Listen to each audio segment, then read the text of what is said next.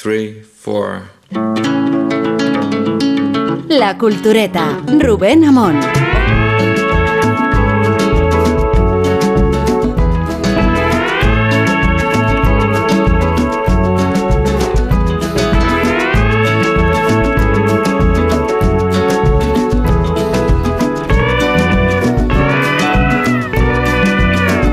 No estamos hoy en directo como de costumbre, estamos grabados para quien nos esté escuchando, pero sí estamos en directo para el público que se ha acercado a la Fundación Caja Badajoz a escucharnos y a vernos, ¿no? Porque también tenemos tres dimensiones y estamos muy agradecidos de la acogida que se nos ha dispensado en Badajoz de momento.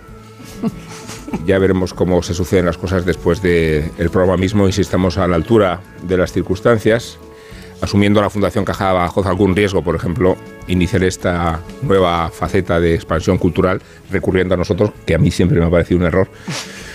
Pero después de tocar fondo siempre se puede remontar y luego hablaremos con, con las personas que se identifican como nuestros anfitriones y que realmente lo son. Pero tenemos unos deberes con la tradición del programa y tenemos que admitir que últimamente el clima del- de este espacio de éxito, de este espacio cultural de éxito, se está resintiendo de las tiranteces. Y no me gustaría explotarlas, pero no puedo omitirlas. No puedo omitirlas y tengo a disposición de los aquí presentes, de Guillermo Altares, de Sergio Molino, de Isabel Vázquez y de Rosa del Monte, no habléis todavía.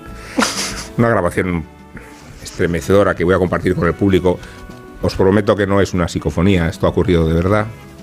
Y sucedió, de hecho, hace una semana en el programa matinal de Alsina, cuando vino a conocerse hasta qué punto, hasta qué extremo llegaba la beligerancia de algunos de los miembros de, la cultureta.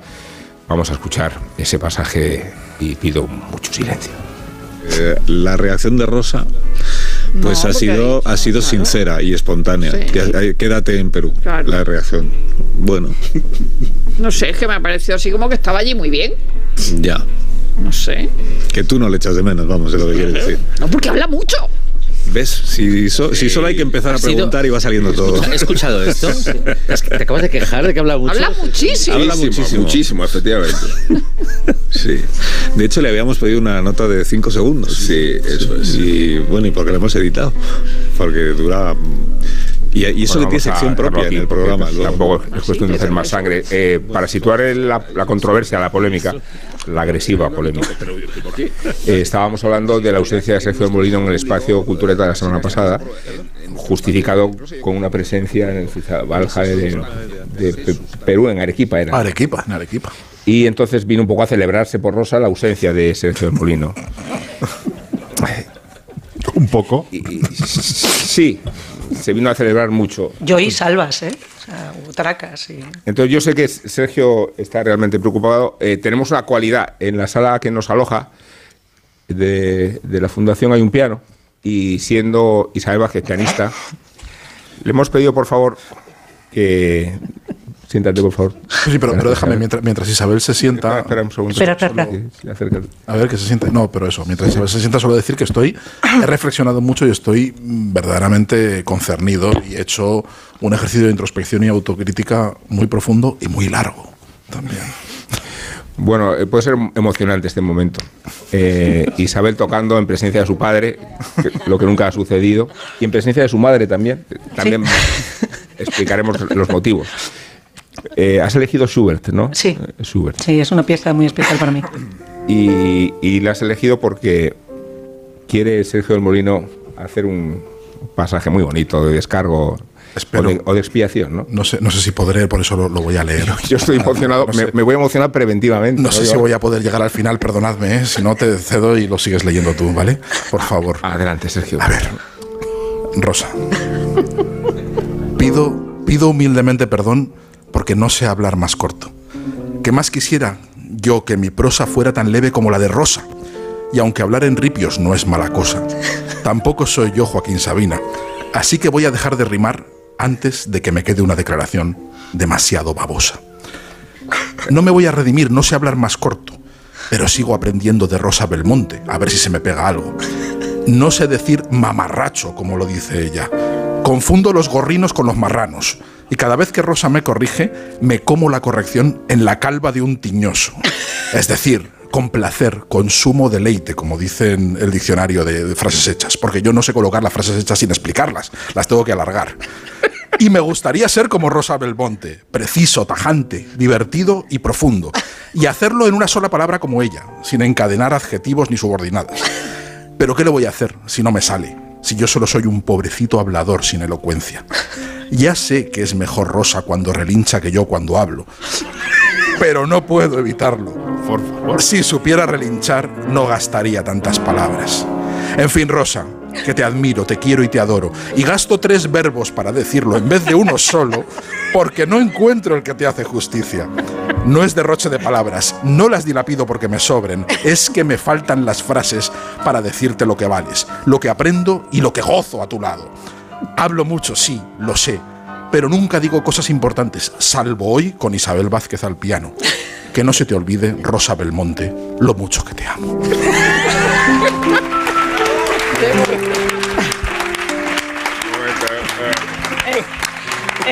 Hay réplica. aquí hay mucho cachondeo porque yo soy de hablar como... Isabel, puedes venir si quieres ya. con- ¿Ya? Yo soy más de hablar como Yolanda Díaz, que no es capaz de poner una subordinada bien, ¿no? Entonces hay mucho, hay mucho cachondeo aquí. No, no, no, hay admiración genuina. Pero debo Hemos decir puesto un piano. que esto pasó en la cultureta de la mañana, eh, pero en la de la noche, que si estaba Isabel, Sí. le dije. Aquí está Isabel También delante", habla y mucho. digo lo mismo de ella. O sea que yo no, no hago distingos, como dice la gente, En los parlanchines. entre, entre Sergio y entre Isabel. O sea, yo la primera vez que escuché a Isabel, que no la conocía de nada, eh, era en una en un cine había era como dicen los americanos era panelista en una cosa de Breaking Bad nos dieron de cenar toda serie de marranería Ya no Entonces se eso. puso a hablar allí y yo que no la conocía de nada dije hostia Digo, esta tía se va a comer el mundo, no sé quién es. Digo, pero ¿qué ha hecho sido comerme a mí. Eso no me lo había yo, no lo había yo previsto. Pero es verdad que hablan me acordaba de muchísimo. eso, tío. Hablan muchísimo los dos. O sea, una cosa. El otro día, Isabel le presentó. Que sí, hombre, que sí, pero, pero si hemos hecho un modo de vida de ello. Isabel le presentó un libro a Sergio del Molino. Yo tengo la excusa de que como me levanto a las 5 de la mañana, pues me acuesto a las ocho y media y ahora la excusa es maravillosa. Pues no, Sí, no, no, puedo no, ir. No, puedo ir. no podemos. O sea, yo, Isabel presentando un libro a Sergio dije, madre de mi vida, si va a ser como si escuchara a Talula Banget hablar. Yo sé, es muy gracioso porque Talula Banget, la, la actriz, hablaba muchísimo. Y dice, y una amiga, es que te he ido, he ido a mirarlo porque no me acordaba exactamente las palabras. Dice, una amiga de la actriz americana se dedicó a contar las palabras que emitía por minuto y calculó que al día decía unas 70.000. Dice, otra, otra amiga dijo, acabo de, acabo de pasar una hora hablando con Talula durante cinco minutos. O sea, eh, a mí me pasa con los dos. Que yo no he Lo- visto personas Rosa- que hablen más. Lo que hace Rosa es verdad es hablar mucho pero escribiendo, porque todo lo que Rosa tiene en la cabeza lo termina trasladando al papel. Así es. De Se hecho, ahorra. En el viaje que nos ha traído abajo ha escrito tres columnas y de aquí a que termine el, el programa habrá otras, tre- otras tres. eh, Y, y una Pero ópera. pensaréis que es, que es, que es, que es coña, pero eh, hay situaciones en las cuales estamos comiendo y Rosa se va un rato, escribe una columna y vuelve al café. O sea, eso se ha dado, se han dado casos. sí. no, no termina de quedarme claro, Sergio, si es una disculpa o si es Hombre, pues, una no, no. de prosa sarcástica. Es una declaración de amor. O sea, es que ya, o sea, estáis tan podridos de cinismo por dentro que no reconocéis el amor genuino cuando lo veis. Rosa la primera, yo lo veo. La verdad. Sí. Claro. No, no, yo lo acepto. Lo que no yo lo sabemos es que es una enmienda. O sea, es, No, no es una enmienda, es Es una- una es- disculpa, pero no es una enmienda. O sea, No, que- no, enmienda, es que no puedo enmendarme. Yo ya soy demasiado mayor. Ya la, la enmienda era cuando eras joven. Ya ahora ya no. Ya me, te- me tenéis que querer como soy. Ya está. Es difícil controlarnos, eso sí es cierto. Y es, mucho, y es cierto que el día que presentamos el- el- la nueva edición de la, de la Hora Violeta fue un duelo de titanes. Eso hay que, hay que Eh, reconocerlo, pero que estábamos allí y nos, que pero solo, nos solo tres, gestionamos muy en, bien. en ¿eh? tres horitas lo liquidamos. Pues, No, no, Paz, una cosa- nada, se fue todo el mundo, cerró la librería, allí seguíamos nosotros.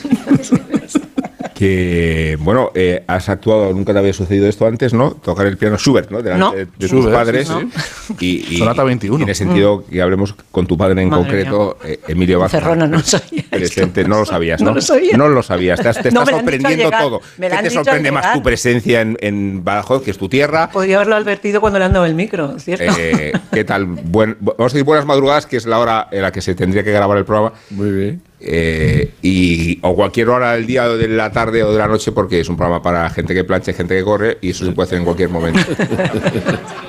que gracias por la. Gracias por la- a vosotros. Por, por la acogida. Muchas gracias a vosotros. Para nosotros, quizás sea el aldabonazo ¿eh? de- del estreno de, este, de esta nueva sede, poder tener a estas cuatro personas, a estas cuatro personas. Y al domador, ¿no? Y no, no. Es que- es que no está claro que Rubén Amón sea una persona. No. Y estas cuatro personas y mi hija. Os lo agradecemos, de verdad. Lo agradecemos porque tened en cuenta que nosotros para llegar aquí, para llegar aquí, pues seguís los mismos caminos que a lo mejor tuvo que hacer, pues, no sé, pues eh, el héroe de la, de la guerra de, la- de las naranjas, porque los caminos son los mismos, un poquito más anchos, pero seguimos igual. Si hubieseis venido en, en avión, teníamos que habernos ido todos a Sevilla hoy, porque no, podía- no podíais haber aterrizado porque había niebla. Está bien que saques el tema del Pero en fin, a pesar de, de los montes, los picos y, y los impedimentos, Sí, no, si hemos- de hecho hemos venido en tren, salimos anteayer, por eso hemos- Bien, Rubén, bien, bien. Bien. Ahí está. a pesar de eso, trataremos o intentaremos que lleguéis al Sangrilá y os, os ofreceremos lo mejor que tenemos. que Bueno, mejor- eh, Emilio, arriesgas mucho encomendando la- a la cultureta la botadura de la Fundación en su nueva sede, pero la Fundación tiene unos propósitos más nobles que el nuestro. Hombre. entre ellos estimular la vida cultural precisamente en el centro histórico de Bajo. Hombre, para nosotros este hecho que nosotros pues nos da un, res- un respaldo grande para toda la acción cultural que hacemos, que es una de las tres eh, patas de actuación junto con otra muy importante como es la acción social, ¿no? La acción social, la educación eh, es donde empleamos prácticamente todos los esfuerzos y la- las ganas de trabajar que tiene gente tan buena como los, los patronos que me acompañan en la locura esta de, de seguir haciendo después de nuestras labores normales. Decía lo de la sede en el centro porque eh, el, el propio edificio es un símbolo Sí. de lo que pretende estimularse el porvenir cultural y educativo. Claro, es que el proceso de degradación que tiene el casco antiguo de la ciudad es bastante, bastante grande. Entonces, desde el primer momento, por aquello de poder hacer algo por la ciudad que nos, que nos da el nombre, pues hemos tratado de aportar nuestro granito de arena en la rehabilitación y en el, en el que se pueda ir consolidando una recuperación de lo que fue.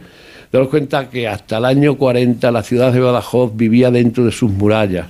Ahora es muy extensa porque prácticamente desde, desde el último barrio que puede ser pues el Cerro Gordo de, que habéis pasado al ladito, pues hasta prácticamente la frontera con- de- Portugal. con Portugal, pues se extiende así la ciudad. La ciudad ahora mismo es muy difícil de controlar, pero lo más grave es que lo que es la esencia de su historia, pues se está degradando muy, de- de- vamos, a muchísima velocidad, muchísima velocidad.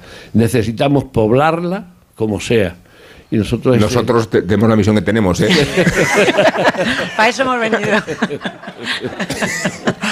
Tenemos- Hombre, eh, A poblar. Bueno, Rubén, trazas, trazas de repoblador tienes, también te lo digo, ¿eh? no, no, no, no te queremos, a- no te queremos obligar a un esfuerzo tan grande. No sabía yo esto. Bueno, Isabel, por favor, sácame de esta situación. Eh, no, no me refiero a esta situación. que- o sea, per- perdón.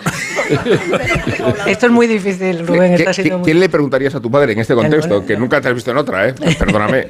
Eh, ¿Qué le preguntaría a mi padre? Eh, Digo, pero- ¿Sabes lo que pasa? Que mi padre es. eh, lo divertido es verle eh, caminar por, los, por, por la alcazaba y que te cuente eh, de, como si tuviera. Si fuera uno de los, de los moros de entonces, te empieza a contar por dónde venían unos, por dónde venían otros, por dónde atacaban. Eh, es probablemente una de las personas que, bueno, probablemente no es la persona que conozco que mejor conoce la historia de Badajoz y que más divertida la hace. Así que, que si cualquiera tiene la oportunidad de darse un paseo con él por, por la Alcazaba o por el centro, seguro que lo va a disfrutar enormemente. No sé nada. De eso. Bueno, me- soy lo que, como decía un, un hermano mío, entre, entre lo que no sé y lo que me invento, todo el que me No sería periodista. Todo el que me Pues como un cultureta. todo el que me acompaña, Como un cultureta. Ahora se entiende todo. todo el que me acompaña por, la, por las almenas, por ahí lo pasa muy bien. Sabes, Emilio, que para la cultura todo es ficción, o sea, imagínate en qué manos estás puesto. No es eso, Sergio. Sí, no, no, claro que es todo, todo es ficción, salvo los paseos, salvo los paseos de, por, por la Alcazaba y por, y por Badajoz. Hemos subido, antes del programa, hemos subido a la terraza, magnífica terraza de, de esta fundación desde la que se ve todo Badajoz y además en una vista 360. ¿no? Una una- una terraza cosa- y a- 360. Y, además, como, como había niebla, porque aunque ahora es la una y media de la mañana, se veía todo muy bien, se veía todo estupendamente, eh, la verdad que, que es, que es, en fin, es una maravilla y se ve, sí que es verdad que se ve eh, desde los tejados y demás la la tristeza que dan muchas ciudades, en Badajoz también, eh, la degradación del, del- del- del centro histórico, ¿no? Entonces yo creo que es fundamental eh, la- la- eh, que estén enclavados eh, fundaciones y instituciones como esta dentro del centro histórico porque, porque es que se nos, se nos caen, se nos caen en muchos Sí. sitios. sí. Es una pena. Muy bien, pues vuelvo a reiterar muchísimas gracias, que lo paséis lo mejor posible y que volváis. Gracias. Eh, ahora es cuando yo podría decir, si alguien del público quiere hacer una pregunta, no va a ocurrir. De hecho, os vamos a poner a todos, eh, vamos a ponerles a todos música de romanos. Y siento decepcionar con la música de romanos, ¿eh? porque la música de romanos verdadera, la auténtica, era bastante precaria. Tan precaria como la que estamos escuchando. Otra cuestión es que las películas la reflejen de otra manera y la idealicen con tanta... Sí, sí. Pero este, este, este es como el chiste de Inocencio Díez en la cultureta ya. Eh, la música de, la- de los romanos. ¿Lo cuento o no? sí, No, yo creo que no hace falta, ¿no? ¿Conocéis el chiste de Inocencio X? Es que no es, no es un chiste, es lo trágico, lo voy a contar. Eh, vino el cuadro de Velázquez, que está en la Galería Doria Panfili de Roma, el cuadro de Inocencio X, décimo, eh, pintado por Velázquez en un préstamo al Prado y se expuso durante un periodo. Y entonces el periódico El Mundo tituló Llega el Inocencio X con la tilde 10 de Velázquez, o sea, el Papa 10. O se lo sabían o no tiene gracia el chiste. Pero es que no. O las dos cosas. O, o- pero sobre todo que no es un chiste. Guillermo, no me mires así. Estaba pensando que ahora pondríamos Inocencio Twitter o algo así. Por, por la X de Twitter. Es verdad. Ahora Twitter es bueno, X. tío. Ese es bueno. Ahora Twitter se llama X. Bueno, cada uno tiene sus manías personales y sus obsesiones. Una de las que compartimos con Guillermo Altares es Mary Bird y de hecho tenemos aquí eh, el ejemplar de Emperador de Roma, se lo vamos a enseñar al público como si fuera nuestro, pero no lo es. Parece Eh, la teletienda esto. Y entre los emperadores que se mencionan podríamos citar eh, los que nacieron en España, como Adriano, como Trajano, como Teodosio I. Pero podríamos hablar de Otón, que fue gobernador de Lusitania, muy cerca de aquí, o aquí mismo. Pero nos gusta mucho más Heliogábalo, que era un adolescente sirio. Cuenta Meribert que fue emperador de Roma desde el año 218 hasta su asesinato en el año 2000 222 y además un anfitrión inolvidable, extravagante, imaginativo y en ocasiones sádico. Sus menús, según relatan los autores antiguos, eran ingeniosos. Unas veces la comida seguía un código de colores, todo verde o todo azul. En otros casos consistía en exquisiteces exóticas o repulsivas, incluso para los aficionados parámetros romanos. Talones de camello o sesos de flamenco y foie gras para mascotas caninas. Algunas veces, Heliogábalo daba rienda suelta a su desagradable o juvenil sentido del humor e invitaba comensales temáticos, grupos de ocho calvos, ocho hombres con un solo ojo o con hernias, u ocho hombres extremadamente obesos, que provocaban una risa cruel entre los presentes cuando no podían acomodarse en el mismo triclinio. Otro de sus trucos en los banquetes eran los cojines pedorreros, los primeros documentados en la cultura occidental que se iban desinflando gradualmente bajo el peso de los invitados hasta que estos acababan en el suelo. también recurría a los alimentos falsos, de cera o de vidrio, servidos a los comensales de menor rango, que se veían obligados a pasar la velada con rugidos en el estómago, viendo cómo sus superiores comían de verdad. Otras veces soltaba leones, leopardos y osos amansados entre los juerguistas que habían quedado dormidos a causa de los excesos de la noche anterior y al despertar algunos se llevaban tal sorpresa que se morían no porque las bestias los atacaran, sino del susto. Asimismo, y con un resultado igualmente letal, como bien plasmó la imaginación del pintor decimonónico Lorenz Altadema, se cuenta, se cuenta que en una ocasión Heliogábalo cubrió a sus invitados con tal cantidad de pétalos de flores que todos se asfixiaron. Ya ven que la música de los romanos sigue siendo igual de cansina.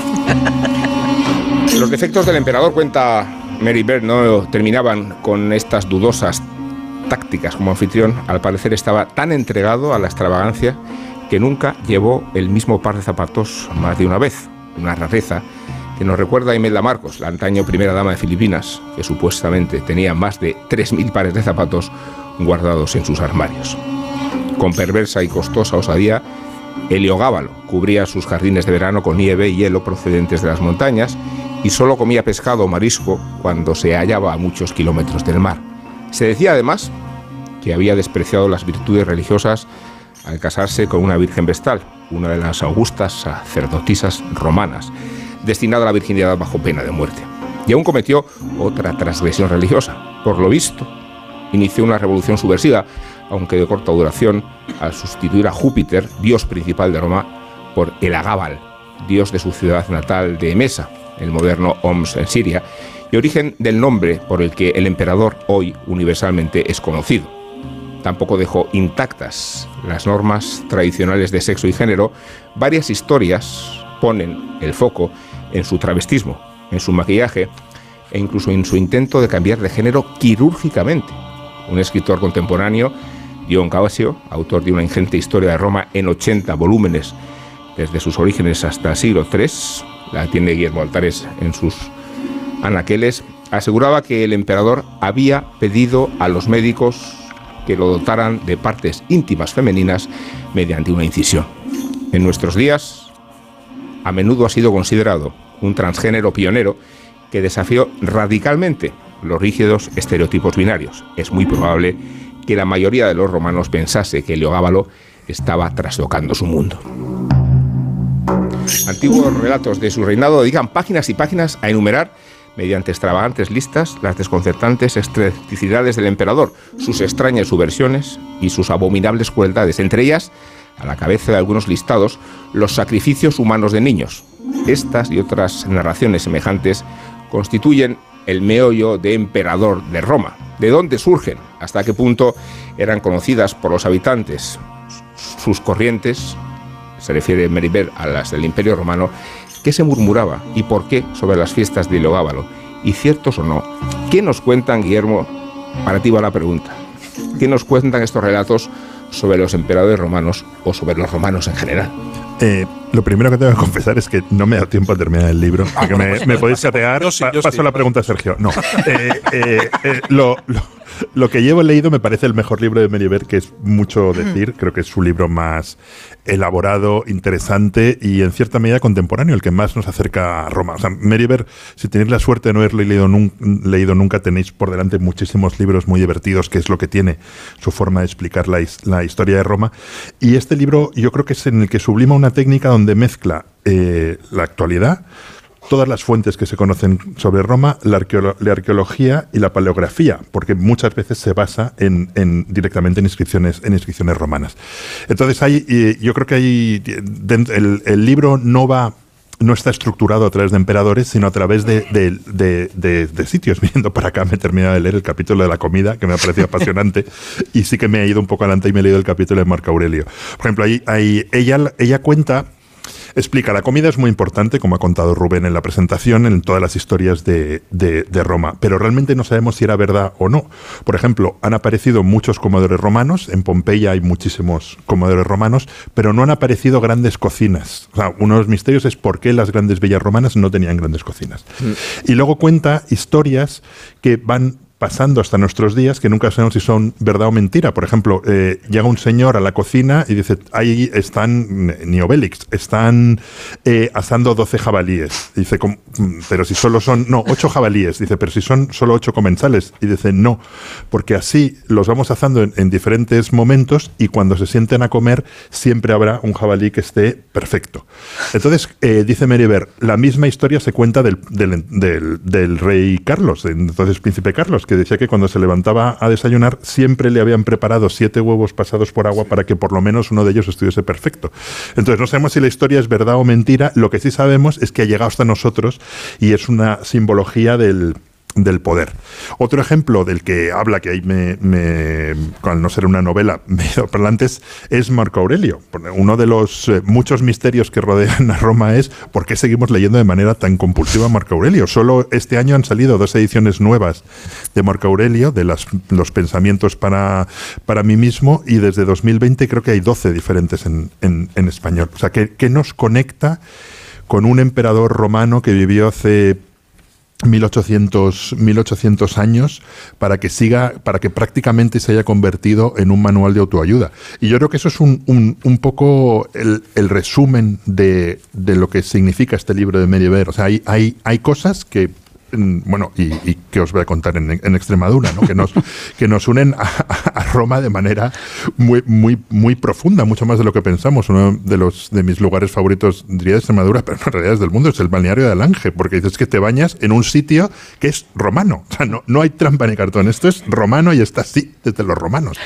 Y son conexiones muchísimo más profundas de lo que, de lo que podemos pensar. Una de las fotos, estuve hace poco en, en, Pompeya, y una de las fotos es un comedor romano que, que vi que es una, una preciosidad en la Casa del Fauno de Pompeya, que normalmente estaba cerrada, esta vez estaba abierta, y es, es muy impresionante, la verdad. Y, decir, joder, aquí comían, comían romanos.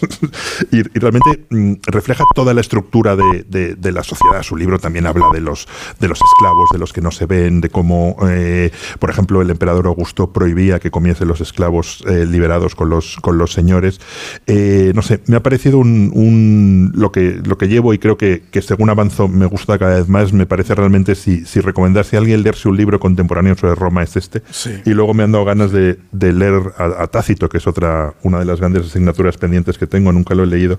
Y Meriver es su autor favorito y lo cita muchísimo por la mala leche que tiene a la hora de, Seguramente sea, sea, el mejor libro de Meriver, seguramente, de los que conocemos sobre Roma. Yo creo que es su obra más madura y donde está compendiado todo lo que Meriver ha hecho eh, por hmm. los romanos, por, por, la, por el ¿Qué ha hecho Meriver por los romanos? Meriver ha hecho mucho por los romanos, ha hecho mucho por desmitificarlos y por situarlos en un contexto y por traerlos al, al, al presente. Y además yo creo que con, una, con muchas dosis de, de heterodoxia, ¿no? porque em, eh, Meriver es filóloga, eh, su formación es, eh, tiene que ver más con el lenguaje y con la, con la cultura clásica y a partir de ahí ha hecho, ha dado clases de historia, pero su aproximación a Roma siempre es a partir de las inscripciones, de las pruebas, de los documentos, de los textos, y, siempre sometiéndolos a duda, siempre sometiéndolos a crítica, ¿no? Diciendo, mm, no os creáis todo lo que nos ha traído hasta aquí. O sea, cuando hay un discurso, Plinio, eh, Plinio el joven, hace un discurso eh, que es una muestra de, la historia de la retórica,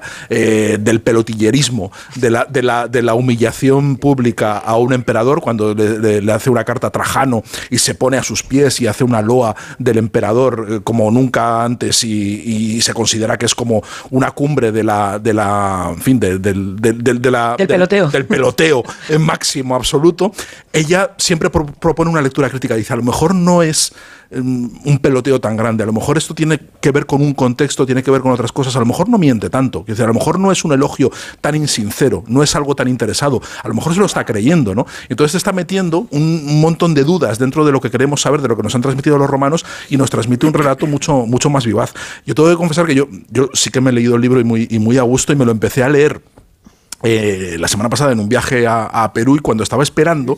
a Perú fue, sí, sí. Sí, sí, pero es que esto tiene que ver porque mientras estaba esperando en Lima me, senté a leerlo y se me acercó eh, una escritora que, que, viajaba conmigo, que es Marta Jiménez Serrano, que, que, había escrito en El País hace un mes un artículo, un reportaje que se leyó bastante sobre por qué los hombres piensan siempre en el Imperio Romano. ¿no? Entonces me pilló leyendo a Meriver. O sea, entonces me, pilló. ¿Y te picaste? me piqué un montón. Dije, pero bueno, pero que, o sea, soy un cliché. O sea, me, me ha descubierto descubierto esta mujer, el obsesionado, esta mujer que cree que todos los hombres estamos obsesionados con el Imperio Romano, me ha, me ha pillado con, con, con Mary Bear. Y yo creo que sí que es verdad que ella explota mucho esta, esta obsesión que tenemos con, con, con los romanos. Eh, es un libro de verdad que entretenidísimo donde además no exige ningún tipo de, de, esfuerzo. Parece que esto va en contra del libro, pero no exige. Ni que nuestro no, no, no, fuera cualificado. No, no, no.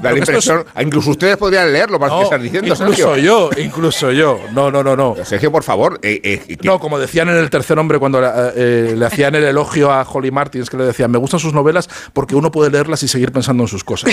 Eso es lo que. Bueno, no es lo que pasa con Mary Bear. Lo que ocurre es que ella um, ofrece una, un, un relato que no te tienes no, va emperador por emperador, no va eh, por las dinastías, no va recorriendo, sino que va cogiendo temas, va cogiendo qué se comía en, en el palacio del emperador, quién vivía, quiénes vivían en el palacio del emperador, el emperador viajaba, con quién se relacionaba, cómo administraba el imperio. Entonces se cree, por ejemplo, hace un cálculo y cree que un emperador recibía unas 12 cartas diarias de todos los gobernadores del imperio y que había unas oficinas dentro de la, oficina del emperador, una en griego y otra en latín, que eran los dos idiomas del imperio, que atendían esa, correspondencia y la mayoría de las respuestas eh, daban mucha autonomía a los emperadores, a los gobernadores. Los gobernadores, por lo visto, eran muy pesados, por lo que sabemos por la correspondencia de Plinio, porque la mayoría de las respuestas eran yo creo que esto puedes resolverlo tú solito. Es decir, la respuesta del emperador era siempre que era un, emperador que estaba gobernando todo el imperio y demás. Entonces da una idea del mundo romano a partir de la figura del emperador, de cómo se divertía,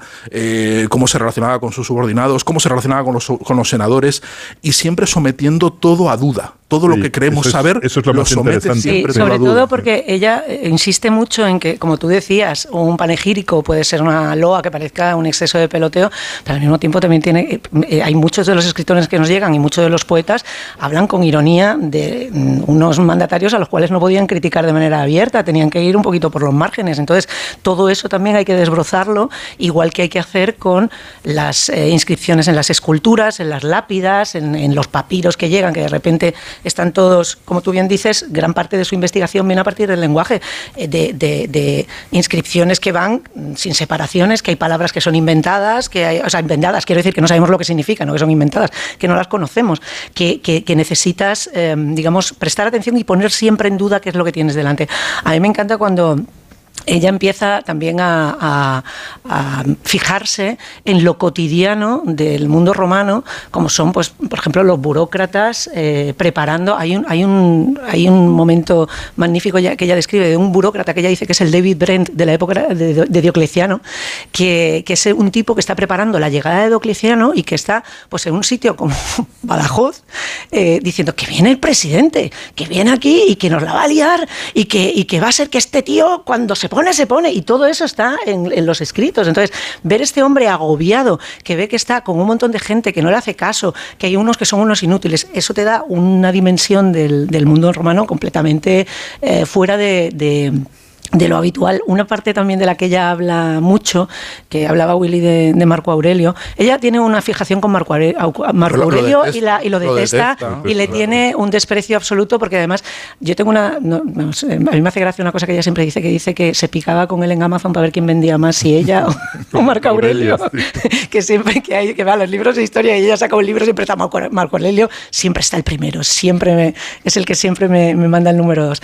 Pero eso es en parte en broma, pero ella sí lo desprecia mucho por esa idea de que siga siendo, eh, digamos, un, bestseller en una filosofía que ella considera que es pueril y es muy, de muy baja, muy baja No, es que son las anotaciones de un imbécil. De un idiota. y, eso dice que ella viene, y ella viene eh, a propósito de, la, de las, digamos, de los descubrimientos a lo mejor más recientes, porque las cartas de, Frontón y de Marco Aurelio son un descubrimiento del siglo XVIII, no, del siglo XIX, perdón.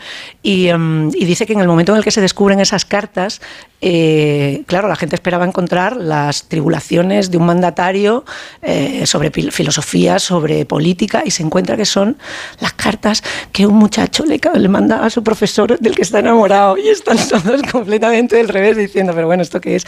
Te amo, te quiero, te echo de menos, eres mi todo. O sea, iba más allá de en lo que ella insiste mucho, que los romanos también eran como muy grandilocuentes en el tema del afecto, que se besaban en la boca y todo lo demás, eso no, no tenía por qué significar nada, pero que esto sí que iba un poquito más allá. Quería, ser, quería ser su maestro. Claro, que entre frontón y... Pero el frontón no se andaba, eh, vamos, no, andaba con, con chiquitas, eh, que tenía 40 años el tío, 20 años el muchacho, y ahí estaba diciéndose, diciéndose de, todos, de todo entre los dos.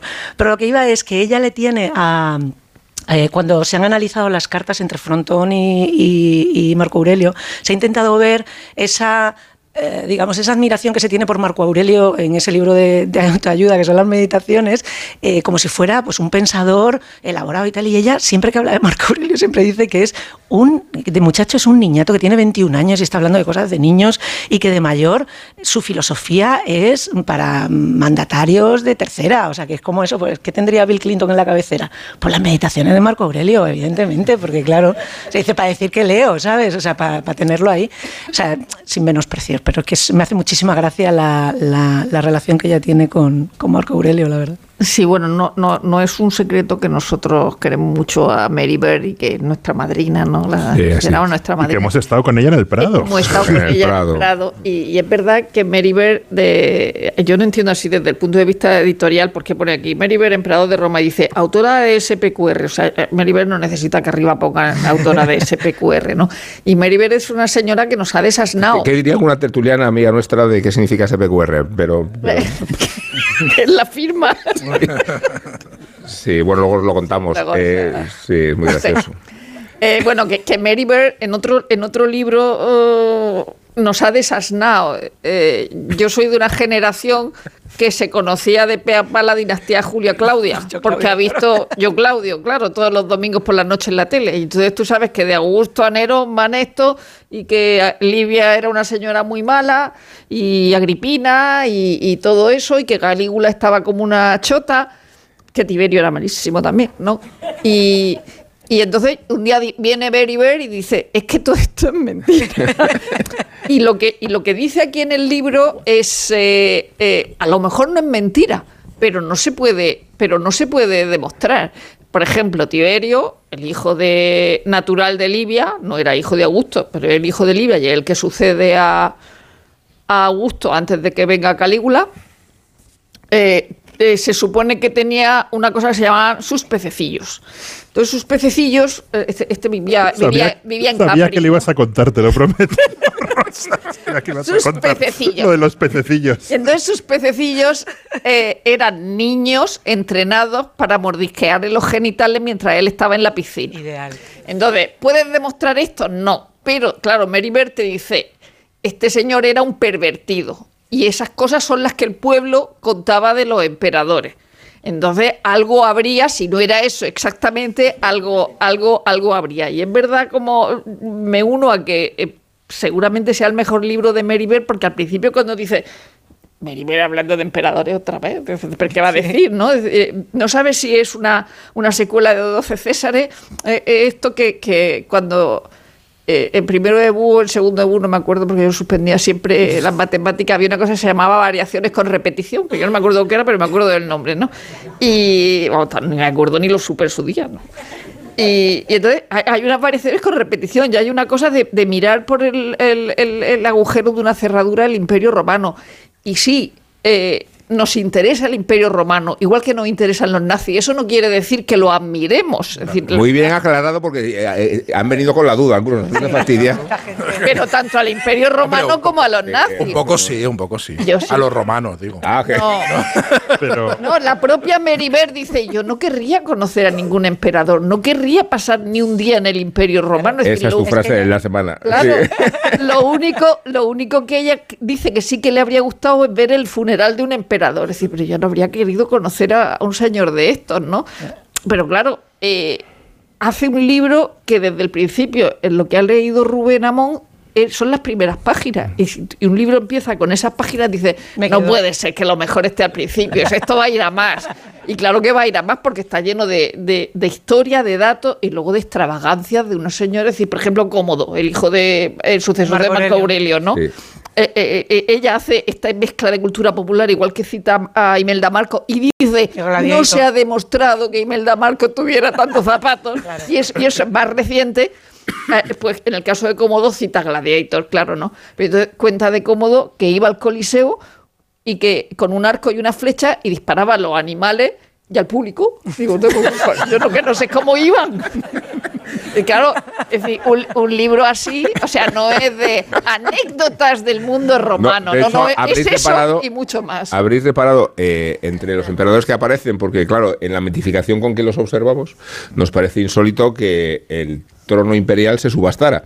Y aparece entre los emperadores efímeros, eh, este que me gusta a mí es mi favorito, Didio Juliano, que gobernó de- del año 193 al año 193 y podéis imaginar por qué. El llamado Juan Pablo I. año de los cinco Césares porque se cargaron a cinco emperadores en muy poco tiempo y cuenta Meribel la, la, la historia de que se subastaba a cuenta de la Guardia Pretoriana y quien daba más dinero por el trono, por, el- por, por el- los honores imperiales, es el que terminaba siendo emperador y Didiano Juliano pagó 25.000 sestercios por soldado para convertirse en emperador de Roma después de la caída de Pertinax. Claro, pero- y, y añade eh, que el pueblo se empezó a inquietar. Esta es muy buena, escuchad, ¿eh? Porque no cumplían las promesas.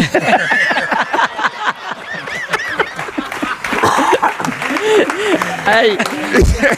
Claro, una, una, y se lo cargaron. una- Se lo cargaron. No le invistieron. Perdón. el- Había que meterlo, ¿eh? Estamos muy susceptibles. Esto es muy, ma- esto es muy Mariver, el Esto es muy presencialismo. presentista. El, el- Bueno, el- problema de la sucesión, claro, Claro. no estaba claro como en la, como en la Europa medieval. Es decir, pues, el sucesor es el hijo primogénito. O, o- No, eso es. o lo normal. Pero en este caso, esa cosa no existía, con lo cual el emperador era seleccionado. Y había que seleccionar eh, co- comprando o, o- o sin comprar. Pero eso evitaba además la idea de tener un idiota en el trono. Porque se seleccionaba uno que se Pero no hagas extrapolaciones. Bueno, con, sí. Con- se, se- seleccionaron a Calígula y Nerón, que tampoco Ya, estaban ya, mal. No, pero me. me- me- Hay sea, veces que hay que elegir entre el, en el una- peor de los u- males. eh, o sea, lo- lo- la teoría del poder de, de Meriver, que eso le- lo explica muy bien este libro y, y- y lo explican en más libros, es la fama de un emperador y, lo que, y la posteridad de un emperador no depende de lo que hiciese, sino de quién le sucediese. Sí. Mm. Y eso es esencial. O sea, cuando hay un cambio de dinastía, por ejemplo, nunca sabremos si Nerón y Calígula, si Nerón fue eh, que eh, cuando él- cuando Nerón muere era muy muy admirado. Eh, nunca sabemos si Nerón fue malo porque fue malo o fue malo porque luego le sucedió otra dinastía, es el último emperador de los Julio Claudios y la nueva di- dinastía necesita echar mierda sobre, el, sobre anterior, los, los Flavios, para decir nosotros somos, somos los buenos. Pero es verdad que el libro está lleno de, de- de anécdotas eh, preciosas. Eh, primero, el menú que has leído no es el mejor que aparece en el libro. Hay otro maravilloso De del las manzanas que caen no, del techo. de- del le- emperador Vitelio, que por la enorme bandeja, o sea, su plato favorito era el escudo de Minerva, que estaba compuesto por hígados de lucio, sesos de faisán y de pavo real, lenguas de flamenco y tripas de lamprea. O sea, hay que Y luego y, y- y hay otra historia muy, muy bonita y también muy, muy contemporánea, por ejemplo, sobre la relación del, del- del emperador con los, con los ciudadanos, que también, de nuevo, bueno, con los súbditos, que no es, es actual, que, que, mm, se esperaba que los emperadores fuesen accesibles a sus súbditos tanto en persona como en papel. Esa idea queda resumida en una historia de Adriano, quien estando de viaje fue interceptado por una mujer que trataba de pedirle un favor. Cuando Adriano le respondió que no tenía tiempo, la mujer le replicó bruscamente, entonces deja de ser emperador. Y él la dejó hablar. Y de nuevo es una historia súper contemporánea, vamos, hasta, Sí, las, ru- hasta bueno. las ruedas de prensa sin, sin Esto- preguntas. esto- esto O lo sea, cuenta- Si no respondes a preguntas, deja de ser emperador. Esto, esto lo cuenta que, que todos los emperadores Uy, si hubiéramos recibían, hacer eso recibían audiencia incluso de ciudadanos eh, anónimos. ¿no? Lo que pasa que era, era muy difícil que te, que te tocara, tenías que esperar horas y horas, incluso los senadores tenían que esperar muchas veces horas, pero que buena parte del tiempo de un emperador se supone, según dice Maribel, era recibir y atender a gente que te contaba sus cuitas, porque además, claro, no había separación de poderes. De hecho, también como ahora. en la ¿no? estructura de O las sea, casas no había- romanas No había, hay un separación de poderes. Y entonces, claro, el juez eh, el juez era también el emperador, el emperador impartía justicia también, entonces eh, iban a, que, a que dictara sentencia sobre un montón de conflictos y, el tiempo se le iba en eso y en contestar cartas. Llega a decir Meriver que eh, era un gobierno por correspondencia, que realmente estaba todo el rato atendiendo peticiones de lo más peregrino y de lo más raro, porque además tampoco había un sistema claro de, dónde estaban los límites de las competencias y qué era lo que podía atender un emperador, que no. era el, el Imperio Romano, por lo que nos cuenta Meriver, era bastante más desorganizado, bastante más caótico de lo que parece, lo cual hace mucho más sorprendente que se mantuviera durante tanto tiempo una extensión tan grande, ¿no? Y que, y que tuviera una influencia tan enorme, bueno, hasta el punto de que seguimos hablando esa misma lengua, modificada, seguimos hablando un dialecto de lo que hablaban ellos. Quiero decir, Alguno podría decir que fue por la, por, la, concesión de la autogestión de los territorios. sí, pues seguramente, ¿no? También sí. ¿Tú crees que les dio? Les dio estamos haciendo demasiado, demasiado, demasiado presente se, mantiene en realidad, se, mantiene mucho más porque se mantiene hasta la caída de Constantinopla, porque a nosotros se nos olvida el Imperio Romano de Oriente era Imperio Romano. Pero hace, hace, la, comparación no es un Estado centralizado. Hace la comparación con otros imperios, el Imperio Chino, entonces que es, que es contemporáneo, el Imperio Chino tenía un funcionariado y una presencia sobre el territorio muy superior eh, y una, y una, burocracia. no comían tripas de la y no tenían, no tenían tampoco los esclavos estos que te mordían los genitales. Bueno, bueno, espérate. tenían, tenían otras cosas, ¿no? Pero, pero, pero también habla de, de, esa estabilidad y de cómo, eh, sorprendentemente, y es otro de los misterios a los que aborda Meriver, que apenas hubo contestación social. Mm. Cuando hablamos, apenas hubo rebeliones a ese poder omnímodo y ese, ese poder caprichoso, que, en fin, de emperadores que se supone que, se supone que habían quemado el Roma, cosa que no era verdad, porque luego la reconstruyeron, quiero decir, o sea, y, donaron parte de su fortuna a reconstruirla, pero no hubo una contestación y, y las pocas historias que se cuentan de, de, respuesta o de oposición a los emperadores son muy breves, ¿no? Cuenta, por ejemplo, una de un emperador eh, en, un, en, una votación en el Senado eh, con Tiberio, y entonces, eh, de un, un, senador que se pone al final de la cola, porque votaban todos en, fila, ¿no? Y se pone el último, y el, y, el, y el, emperador le dice que por qué se pone el último, ¿no? Que, que, pues, que, se anime y vote primero. Dice, no, dices que tengo que votar después del emperador, no vaya a ser que vote mal. no vaya a ser que. No, que, eso, que eso también la disciplina de voto de hoy del Congreso de los Diputados. Exactamente, igual. Tienes que saber que hay que votar antes, no vaya a ser que votes. No vaya a ser que votes lo que tú crees que tienes que votar y te equivoques, ¿no? Claro, pero, pero son mínimas, mínimos testimonios de pequeñas resistencias que apenas se cuentan. Hay, un sometimiento absoluto durante siglos de todo el mundo. lo cuenta ella que en realidad el gobierno de un solo hombre, como es este caso, no sobrevive por la violencia, sino porque bajamos la cabeza. Y ella cuenta ha, contado en alguna entrevista que a su, en, su, en una clase preguntaba eh, que, habrían hecho durante la ocupación francesa de los nazis en el año 40 y entonces la mayoría de la gente dice que se habría unido a la resistencia. Y entonces Meribel le dice no lo habríais hecho y decir y, que eso y que eso ha pasado toda la vida con el Imperio Romano con la, ocupación de los nazis o, ahora mismo. Habla también mucho sobre la también. Claro es que a la pobre Meribel le están haciendo entrevistas y todas las entrevistas son así. Total. Y todas las entrevistas Está hablando de, de, las mentiras de, los, de, los, políticos, Césares, de los. No, ya habla de los Césares. luego también, eh, en cuanto a, a, quien se puede revelar o no, a quien tiene la proximidad al poder, ella habla mucho de que realmente el que tenía el poder era quien tenía tiempo con, con el emperador. O sea, que quien que, podía mucho más, que no es una tontería, pero sobre todo su barbero. O sea, el que más tiempo, el que, el que más poder tenía de seducción al, al emperador era el que más tiempo pasaba y el que tenía, digamos, esa cotidianidad.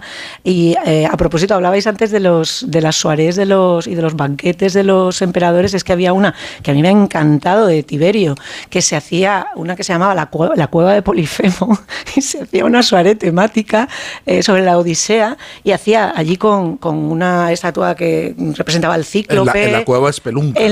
y sí, sí, y invitaba a todo el mundo y Tiberio, siendo como era, que era un tío mm, difícil, pues claro, en esas soirées ella habla mucho, en esas, en esas cenas, habla mucho de del marrón que era tener que ir a cenar y tener que estar eh, diciendo la palabra adecuada para no meter la pata y para decir, porque es que eso te jugabas la vida. dices, que era muy peligroso cenar con un emperador, era un honor y un peligro. Eso es, ir a cenar, dice, podías morir bien porque te envenenaran, es decir, porque quisieran matar al emperador y te tocara la china a ti, o bien porque dijeras algo inconveniente y el emperador dijera, a ese me lo quitas de aquí.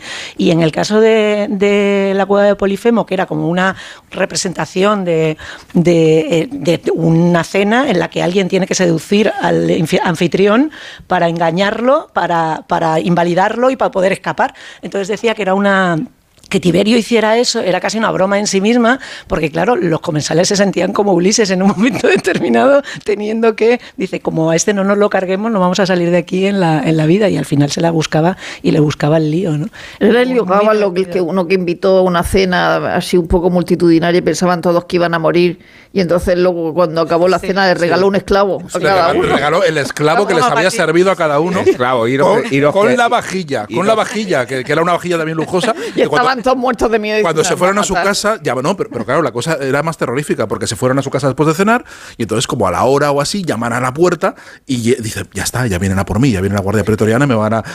Y entonces abre la puerta el esclavo que les ha servido con toda la vajilla y era todo el regalo. Que la vajilla era más, más cara que el esclavo también. Cuatro años duró, duró el Gabal, una legislatura, perdón, ya no hago mal. Oye, hay, detalles estupendos. El viaje, de, el viaje de, Adriano, sabemos muy poco de las rutinas viajeras de los, de los emperadores, pero el viaje de Adriano, Adriano fue un emperador muy viajero y están muy documentados sus, viajes y hace incluso un Hizo un muro como Pedro Sánchez. Claro. bueno, vamos a dejar aquí las comparaciones.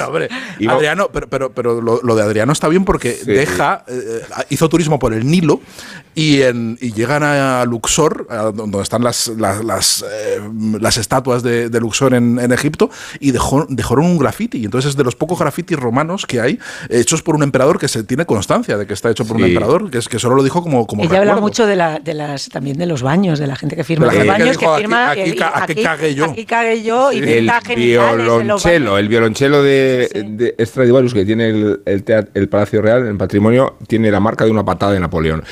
Así que cada uno deja la huella donde puede. ¿De verdad? ¿Cuenta esa historia? Sí. no nos dejes así. La acabo de contar. Eh, bueno, que Sergio Monio está adquiriendo excesivo protagonismo, tanto en, la carta de amor, eh, que luego vamos a sortear entre todos los aquí presentes, se me acaba de ocurrir, eh, y vuelve a ser protagonista porque introduce la sección de Nacho Ibernón, no sé en qué concepto ni en qué términos, pero vamos a, vamos a desvelarlos. A continuación, escucharemos Crítica ciega para Baumgartner, la última novela de Paul Oster. Interpreta Nacho Ibernón. Al piano, una semana más, Isabel Vázquez. Un aplauso para ellos, por favor.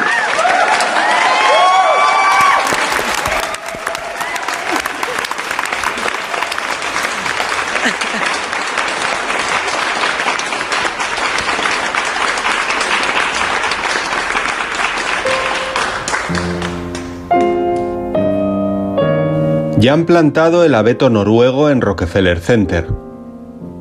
Allí reside ahora el epicentro de la Navidad Occidental, un remolino fresco de compromisos y embarazosas compras comerciales que distribuye alegría tintineante por toda la isla y oculta tesoros a desenterrar en la Gran Manzana.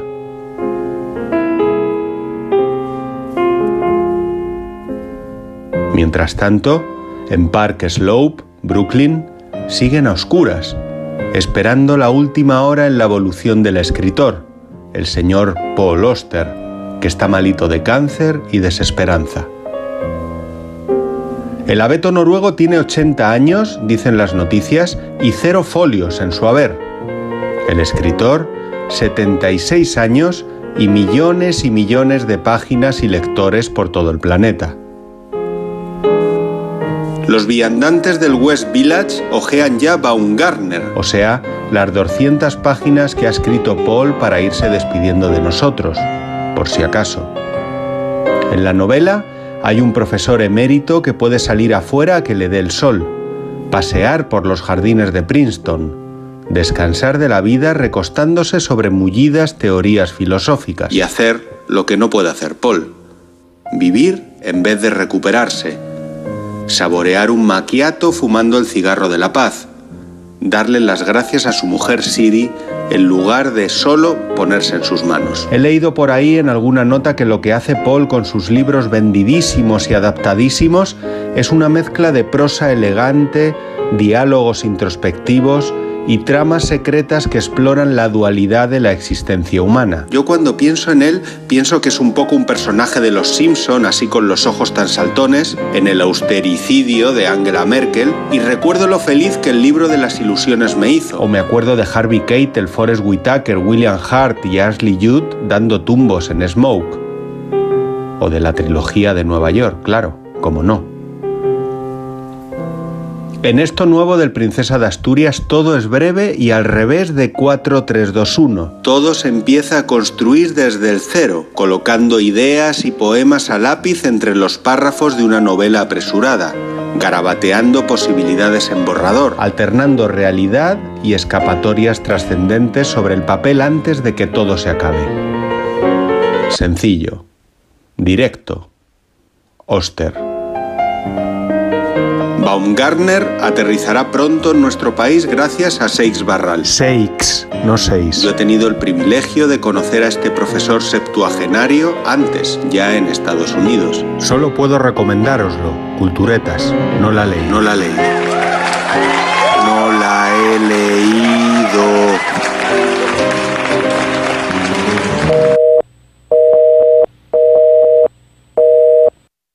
La Cultureta, Rubén Amón, Onda Cero.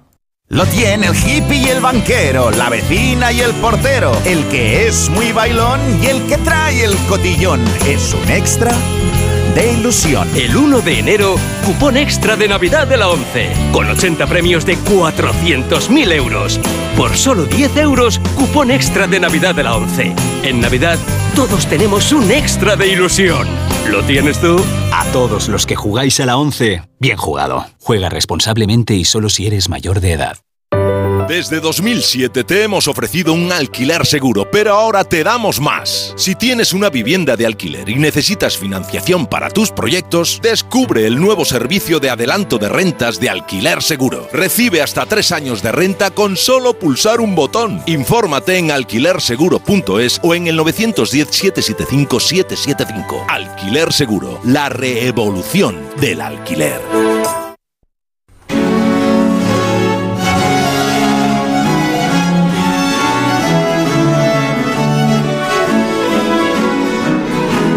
París del siglo XVII, en el instante en que comenzó a sonar la música que estamos escuchando, debutó en la danza el rey Luis XIV. La obra se llamaba Ballet Goya de la Nuit y se estrenó delante de muchas personas de la corte sometidas a una función de 13 horas. Fue ideada para representarse durante una larga vigilia, desde las 6 de la tarde hasta las 6 de la mañana, en el último de los 44 actos llenos de oscuridad, revueltas, seres mitológicos y horrores de la noche, un rey de 15 años descendía de los cielos vestido de Apolo para iluminar al pueblo.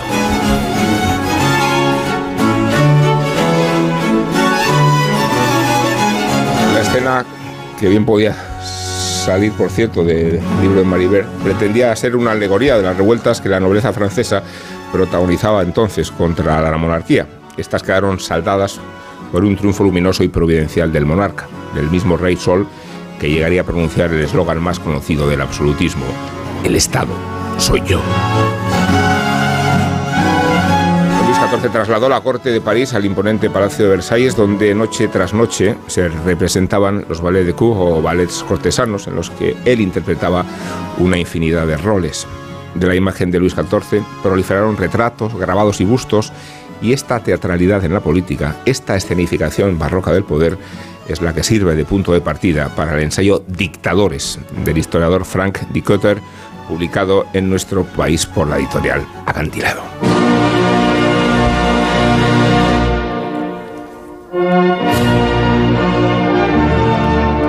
Creía que alguien se iba a poner de pie ahora. No, no, no hace falta.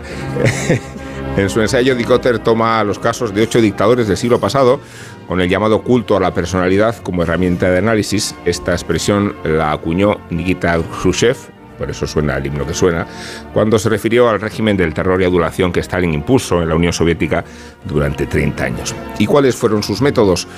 Pues sus métodos fueron la censura, el terrorismo de Estado, el espionaje, el absolutismo, pero en opinión de Dicotter, el método más efectivo con el que contaron estas ocho dictaduras fue el de desarrollar un culto casi religioso al dictador, como sucedió con el rey Sol francés. De Stalin se repartían millones de retratos y bustos, vallas, carteles, postales, canciones, ciudades nombradas en su honor. El rostro y el nombre de Stalin eran ubicuos en su imagen, como también lo fueron eh, los rostros de Mao o el de Mussolini durante los años más crudos del gran terror en la Unión Soviética, en los que se llegó a ejecutar a mil disidentes diarios, no era raro que un obrero pudiera escribir una carta a Stalin desde una reunión en la Casa de Cultura de Stalin de la fábrica Stalin, situada en la Plaza Stalin de la ciudad de Stalinsk.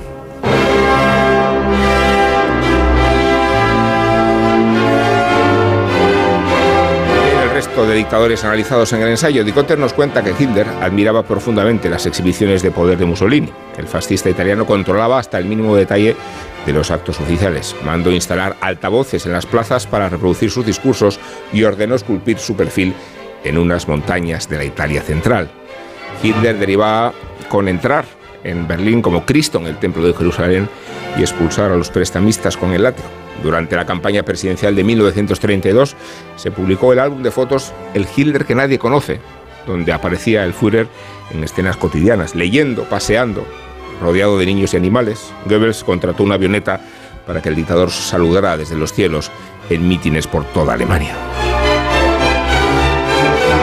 Mao se llegaron a imprimir más de 2.000 millones de retratos durante su mandato en China. A menudo venían acompañados de instrucciones de cómo debían exhibirse en fábricas, colegios y hogares. Su verruga característica se convirtió en un símbolo que los ciudadanos tocaban con afecto como si se tratase de un Buda. Mao se concebía a sí mismo como un intelectual y convirtió su pensamiento en objeto de estudio obligatorio para los jóvenes y para los adultos. Estos últimos tuvieron que volver a la escuela para leer los textos de la nueva ortodoxia maoísta. En Corea, Corea. Los aldeanos atribuyen hasta propiedades mágicas al general Kim Il-sung, abuelo del actual dictador Kim Jong-un. Se decía que podía volar o atravesar montañas. En Haití, François Duvalier se hizo con el poder en los años 60, apoyándose en el movimiento de independencia contra Estados Unidos. En el cenit de su poder, Duvalier dijo ser elegido de Dios. Comenzó a vestirse como un espíritu vudú y a fomentar los rumores de sus poderes sobrenaturales. En Rumanía, los Ceausescu dictaban cuántas veces diarias debían pronunciarse sus nombres en la radio y la televisión, y en Etiopía, Mengistu obligaba a la población a recibirlo en sus visitas oficiales con retratos y cánticos ensayados. El culto a la personalidad, la propaganda, a menudo delirante, y el terror son los tres ingredientes que Dicotter nos presenta en su ensayo. Y no como aberraciones típicas del absolutismo, como accesorios de las dictaduras, sino como el corazón mismo de la tiranía él mismo lo resume en una sombría cita de Maquiavelo. Surge de esto una duda, si es mejor ser amado que temido o viceversa.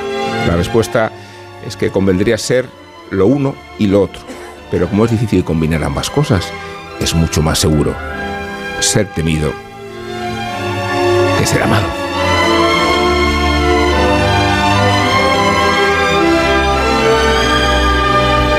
Planteado el programa de hoy, ¿eh? Pasamos de unos tirarnos a otros con naturalidad.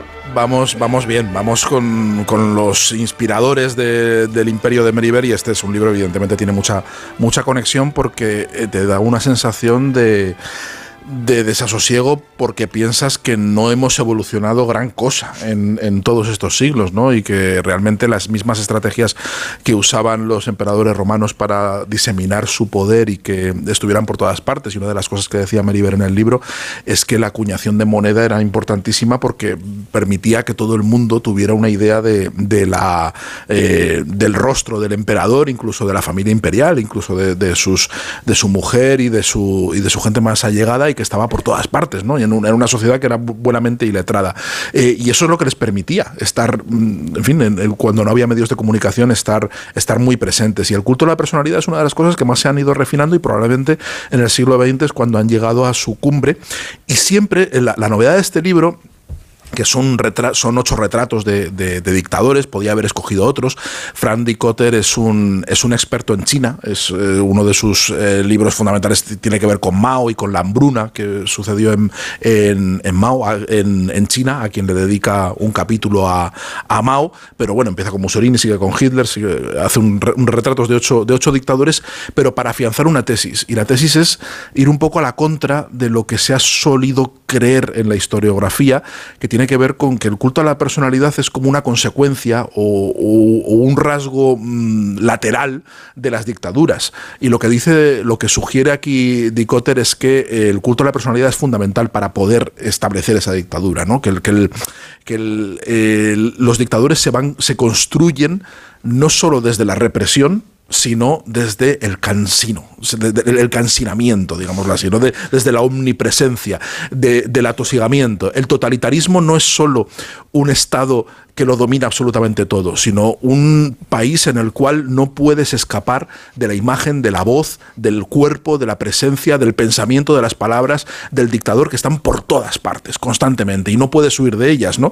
Hay un retrato eh, muy asfixiante que habla de Víctor, Víctor Klemperer, que, escribió unos diarios eh, bajo el nazismo, un judío, unos diarios famosísimos, en los que habla de cómo se va nazificando Alemania y él se apoya mucho en, esos, en ese relato, y habla de un día eh, de un día en el año en el año 41, ya, ya en los años en guerra, en el que no puede escapar en todo el día de la voz de Hitler. Está por todas partes. Dice, voy al eh, mercado. Voy al mercado, está sonando, voy a una plaza, hay unos altavoces y está Hitler hablando. Me voy a otro sitio, está Hitler, está por todas partes. Dice, estuve todo el día intentando eludir la voz de Hitler y no pude. Entonces, eso yo creo que opera como un gusano cerebral, que no es que, no, no es que cree una adoración del pueblo, sino que crea un estado de, narcótico, de, rendición absoluta, ¿no? Y eso es algo que se van construyendo y que los maestros de la propaganda en el siglo XX lo, van, lo saben, y lo siniestro, creo que de este libro, es que se puede extrapolar muy fácilmente a líderes democráticos. Y que podemos verlo,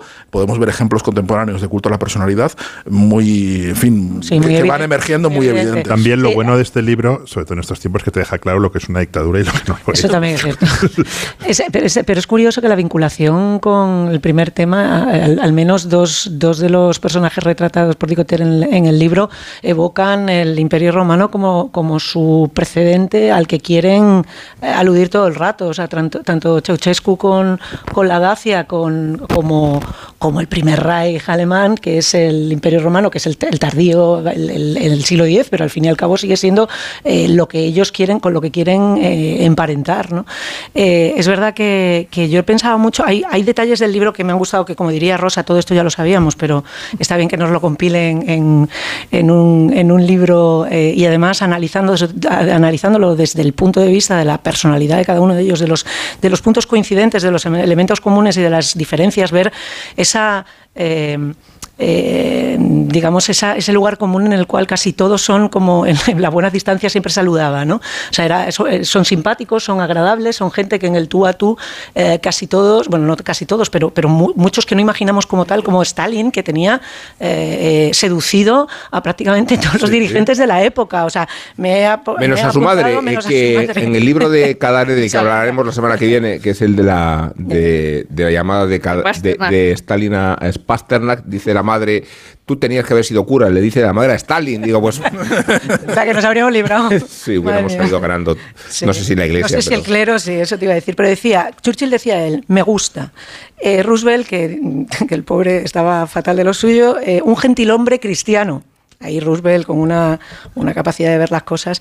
Es honrado, decía, decía Truman, y eso, le llamaban que era un tío agradable, muchos le llamaban tío Joe. Eh, o sea, que esa imagen beatífica que, que además se, se cultivaba eh, eh, por parte de sus, de sus sometidos, ese Papá Noel, del, ¿cómo le llamaban? Del, del papá blanco, el abuelo blanco. Le llamaban, le llamaban voz, que significa como Tito Padrino. Tito Padrino blanco, sí, pero que era una especie como de Santa Claus beatífico. claro, cuando tú mm, ibas a, le saludabas y le dabas un besito como la niña aquella de la, de la famosa foto cuyo padre luego pereció en, el gulag, eh, pues te parecía eh, un hombre muy simpático. Yo, me ha gustado mucho conocer detalles como que el duche tenía una sonrisa que era irresistible, que era una cosa que yo no yo desconocía completamente, o que, o que Papadoc, por ejemplo, eh, mm, claro, tenía esa parte, tú sabes que es médico, sabías que era médico y que era parte de, digamos, de su divinización el que fuera alguien que podía sanar y tal, pero es verdad que hay una parte de la que, narra de, de, Duvalier del principio de su carrera que parece casi una novela de Sinclair Lewis, que es como eh, este tipo que se va a curar enfermedades tropicales con el pueblo y es el, como es del pueblo, pues al mismo tiempo está en, relación con, los, con, los, con la gente que viene de Estados Unidos y va hacia allá y tienen que intercambio con ellos, que son cosas que sinceramente yo mm, desconocía. Y luego he pensado mucho, leyendo el libro, que no, evidentemente no, no, caben todos y que, será por tiranos, será por tiranos en el siglo XX. ¿eh? Será por tiranos en el siglo XX. Sí. de menos a Franco. No, no, no, digo que, que, que, Duvalier verse en esta nómina de dictadores. No, no, sí, no, no, está, está, Le han subido de categoría. Le han subido, de categoría. Pero bueno, son detalles y además son personajes que, que tienes, eh, pues un, yo por lo menos un conocimiento eh, superficial, ¿no? Y he, no, he pensado mucho en Idi Amin y en El último rey de Escocia, en la película de McCarthy, que, a mí es una película que me gusta mucho, porque creo que tiene mucho, eh, un, gran análisis de, a partir de una obra de ficción, no sé si os acordáis, es una película que cuenta la historia de un médico ficticio que se convierte en el, el confidente de Idi Amin justo cuando, cuando sube al poder, eh, o sea, cuando, cuando da el golpe de Estado. Entonces, el conocer a un dictador a partir de una persona que viene además de Escocia, viene de Europa, un muchacho joven con que tiene la ilusión de ser médico en Uganda, de ayudar y que de repente este tipo lo coge y lo tiene a su lado y él lo ve como un tío divertido, agradable, porque además antes en, eh, no sé quién ha mencionado, creo que ha sido Hernón, a Forrest Whitaker, Forrest Whitaker que tiene este corpachón tan majo que te dan ganas de abrazarlo, que es un tío como súper agradable, que ha sido Charlie Parker, es un tío como... si pero es ideal. Eh, Forrest Whitaker es ideal. pero que es bueno, puede ser visco, pero puede ser bonachón, ¿no? O sea, quiero decir que es como, unos, es como un oso que te apetece abrazarlo, que es un tío bueno. Rosa la contertulia políticamente correcta. se va revelando, se va revelando como el, el, monstruo que es a los ojos de un muchacho que está bisoño completamente, que no sabe por dónde salir. Y este libro tiene mucho de digamos, de ese digamos tal y como está narrado, de ese descubrimiento que hay un momento incluso que estás leyendo, incluso sabiendo lo que va a suceder, estás leyendo eh, el devenir de, pues yo qué sé, de, de, de Ceausescu y de repente dice, verás, no será tan malo. El muchacho este que está intentando hacer bueno, tirará por el buen, por el buen camino. La verdad es que me, ha parecido muy divertido leerlo. ¿eh? Más allá del bizco. Más allá del bizco, sino eh, hay un, un, libro que se llama Dictadores de Mil Lubdig que, que, que cita a Dick Tucker eh, una vez que habla de, Hitler y dice todo lo que le faltaba a Hitler, los alemanes se lo imaginaban persuadidos por, por Goebbels, ¿no?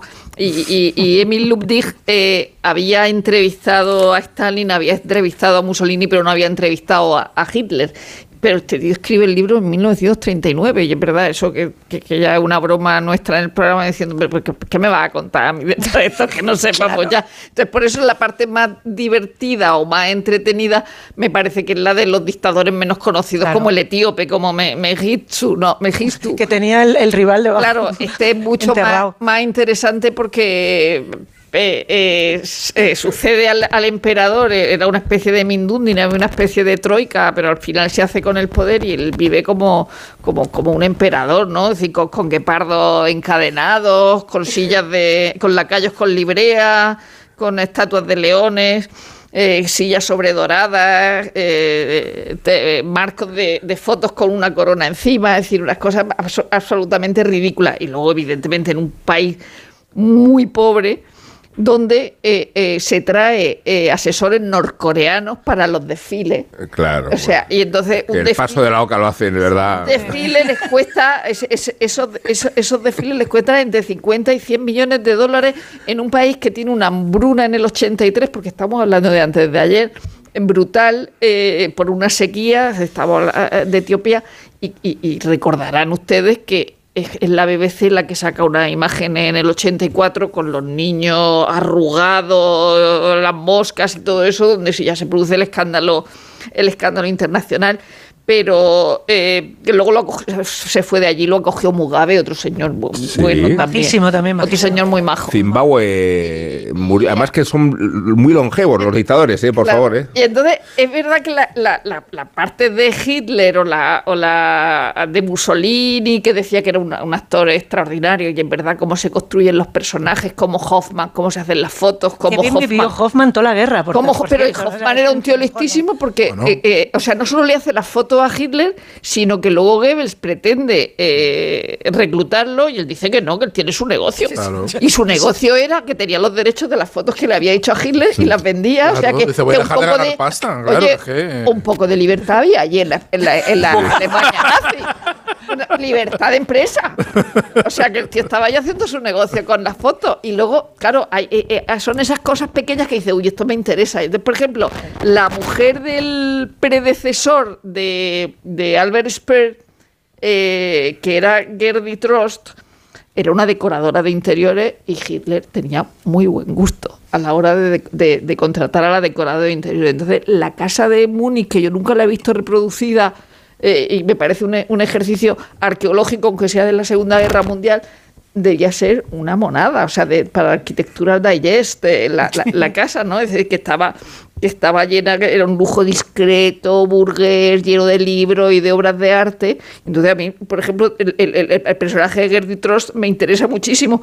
Y luego, eh, dentro de ese culto a la personalidad, Aquí el último fenómeno que hemos tenido es el de Juego de Tronos, de que la gente le ponga los nombres de Danaeris o lo que sea, o hace muchos años le ponían de Melsa por Poldark, ¿no? Entonces hubo un momento en que las mujeres le ponían a sus hijos o sea, debe haber alguien allí en Alemania con esos nombres, aunque esté muerto. Sí, pero se cambiaron de nombre. Hitlerine, Adolfine y Hitlerike. o sea, Hitlerine. Hitlerine, ven aquí, que ya está la comida. Eh, el de, de, Hitler, mm, eh, claro, a Henry Hoffman le dejó mentir su negocio porque fue esencial en la creación de la imagen de, Hitler, la idea de crear un tipo, un tipo humano que no tenía vicios. Son pocos los que saben que Hitler es astemio, no fuma y es vegetariano, y una exposición con un centenar de fotografías con Hitler niño, Hitler pintor, Hitler en su hogar, Hitler en el trabajo. Como Teo. Aquí el... El, el libro acaba eh, con, No, no acaba. El antepenúltimo es uno, digamos que mi dictador favorito, que es, que es Ceausescu. me, encanta que Willy tiene lista de sus dictadores este podemos ir adelantando sus fechorías. Ceausescu, pero Ceausescu... Estaba en mi casa que pensaba, ¿cuál es mi dictador favorito? Yo me acuerdo, yo me acuerdo cuando lo vi en la tele. Ceausescu. Y Elena, ¿cómo era Elena? Y, Elena. Eh, Amable. Ceausescu, el que llamaban Danubio del Pensamiento y Roble de los Cárpados. Entonces, Ceausescu lo lo, lo, que tiene extraordinario es que no había tenido Rumanía una cosa.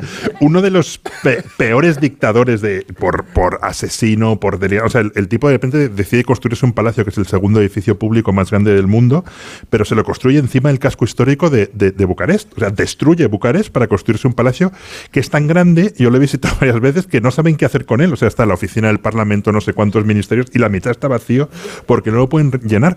Pero una de las cosas más eh, extraordinarias de Ceausescu es que no era un tipo especialmente inteligente.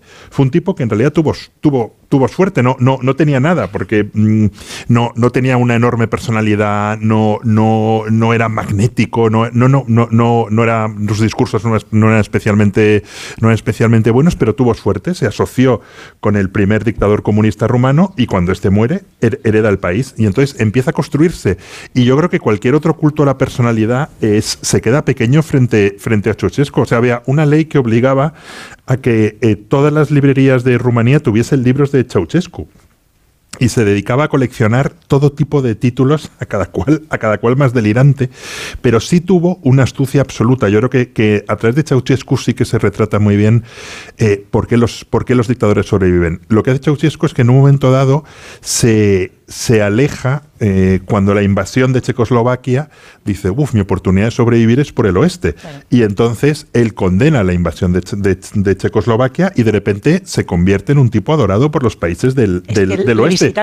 visita a Estados Unidos, tiene la Legión de Honor, la Legión de Honor francesa, y mientras tanto él cada vez va eh, Y en haciendo su España, en la dictadura. transición española tiene mucho que ver. Tiene muy buenos amigos. Tiene en el muy buenos 79, con Milás del Bosch recibiéndolo. Pero este recibe a Milán del Bosch y a Bueno, Santiago Carrillo era súper amigo suyo. Carrillo vivió en. Y, y tenía muy buena fama. Era realmente el peor, seguramente el peor dictador de Europa Oriental, el que más hizo sufrir a los, a los rumanos, porque además hizo una colectivización eh, forzosa, reprimió a los húngaros y a la vez el que tenía mejor fama. Entonces, esa mezcla Y el de. va horroroso porque era de- como izquierdos, él y su Eran mujer. feísimos los dos, feísimos, feísimos. Pero es esa bueno, la mujer de- que la hacía, hacía, hacía llamar doctora y era una ignorante. de- Claro, pero. Pero estaba la doctora Aslan. Pero tu- tuvo en Rumanía una. había mucha gente interesante. Bueno, todavía, eh, todavía en la- hay, hay una tienda de doctora Aslan en el, aero- en el aeropuerto de Bucarest. El Gerovital. O Sí, sea, yo- de yo una anti-aging. Antes no se decía anti-aging. Me, me compré el primer viaje a Rumanía me compré cremas de la doctora Aslan y ya en el Pero- segundo no porque comprobé que no valían para nada. Pero era un personaje mítico en los años Yo- 70. que hable Rosa, por favor. Yo- Ya está. no, no, en Es que serio. Rumanía es muy interesante. Desde la hombre Nadia Comaneci, por supuesto. ya le pero- dedicamos a Nadia Comaneci. Pero- luego, pero- luego lo, lo- tuvieron la las- mala suerte que, eh, que es lo que evitó Hitler, Pero por si ejemplo. decía, si que- decía Cioran, ¿se puede ser rumano? no, de- decía esa frase, ¿no? ¿Cómo es sí. posible ser rumano? ¿Cómo es no? posible ser rumano? Pero ten- tenía unas órdenes maravillosas. Tenía la Orden Nacional del Leopardo de Zaire, esa me la pido. La Orden Nacional de la Bandera Nacional de Corea del Norte. Y la Orden de Orange Nassau de los Países Bajos. Y la Orden de las Virtudes Egipcias. O sea, yo, me- vamos, tenía una colección. Pero lo, a mí lo que más me gusta es lo, es lo de sus libros. O sea, uno entraba en una librería en, en Rumanía, la mitad de los libros están escritos por Elena, la, la mitad, la mitad Imagínate los discursos de Ceausescu. O sea, eran un bestseller, pero ahora obligatorio tener- comprarlos y obligatorio tenerlos en los Como el pequeño libro rojo de citas del camarada Mao. Sí. Sí, sí. Eh, Como Marco Aurelio. Marco Aurelio también, sí, sí, es que era el Marco Es Aurelio. que me va a ser mejor Marco Aurelio que recopilaciones ideológicas de gente que no sirve para nada. no, pero luego, luego tienen esa muerte también fea, ¿no? Que es lo que, lo que, lo que evitó Hitler. Eh, eh, expresamente que lo, cuenta, yo, dice, lo cuenta en el libro. Es decir, él cuando vio cómo habían acabado eh, Mussolini y Clara Petacci, porque eh, los sí. fusilaron antes, pero luego los colgaron eh, eh, a, boca abajo. Sí, boca Eh, abajo. entonces Hitler dijo, yo me voy a suicidar, eh, y, pero, a- a- pero nos Me quemáis. suicidar y eso no. Pero nos No, no, quemáis no, que aquí los cadáveres, foto, los muerto. cadáveres no puedan ser profanados y los Ceausescu no, no estuvieron No listos para eso. Muerto la foto, no, no, no, la verdad que no. Y se vio la mujer ahí con el abrigo de piel. O sea, Oye, ¿quieres decir bueno, que- pero además es que la vimos, pero la vimos y gritar, acordaos que aquello lo vimos en Era directo. o sea, que Fue aquello fue en directo. Fue una cosa aquello fue espantosa. aquella señora sentada eh, con su abrigo gritándoles y diciendo, pero estos mataos que vienen aquí a pedirme explicaciones. Con lo buenos que Hay hemos una cosa con lo buenos que hemos sido nosotros, con lo buena persona que he sido yo y lo lista, sobre todo lista.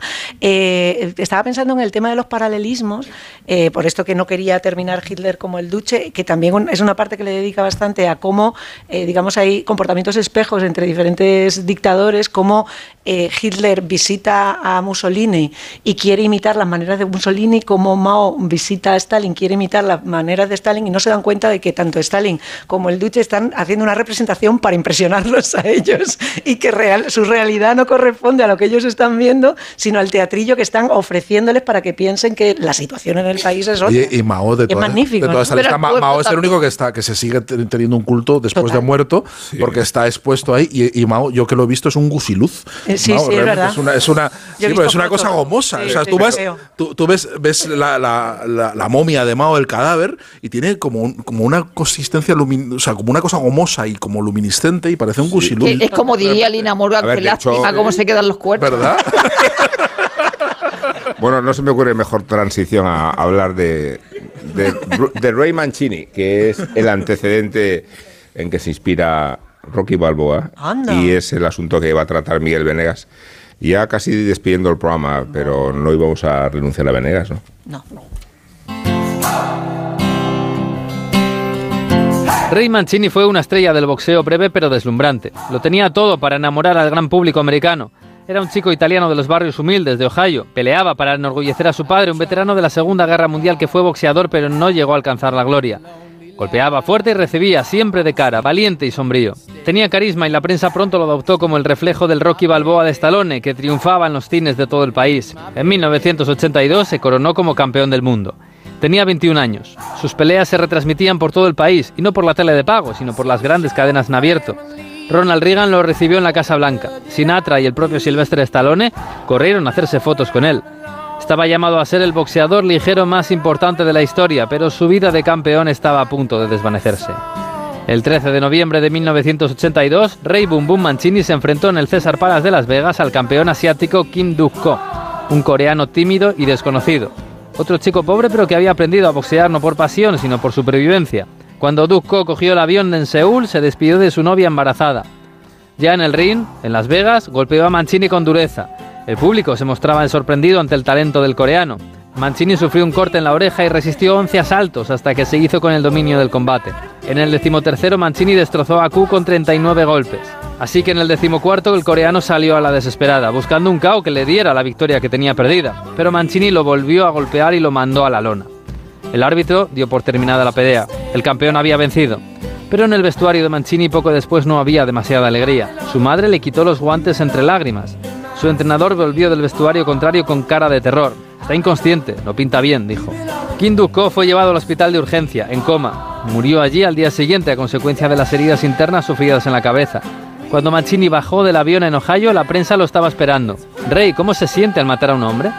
El árbitro del combate se quitó la vida una semana después y la madre de Kim lo hizo a los dos meses. Rey Mancini acabó perdiendo el título de campeón y entró en una fuerte depresión. Aún durante años a sus hijos le decían en el colegio que su padre era un asesino. Se mudó a Los Ángeles y se dedicó al cine, gracias al éxito que tuvo una TV movie sobre su vida en los 80. Montó dos productoras e hizo cameos en las comedias, y en 2013 protagonizó un documental en el que hablaba de la pelea que marcó su vida, la de Kim Duk-ko. Viajó a Corea y se encontró con la viuda de Kim y el hijo que nació sin padre. Se abrieron las heridas y se recordaron a los jóvenes púgiles, estrellas mundiales entonces, olvidadas ahora, que nunca llegarían al Salón de la Fama del boxeo.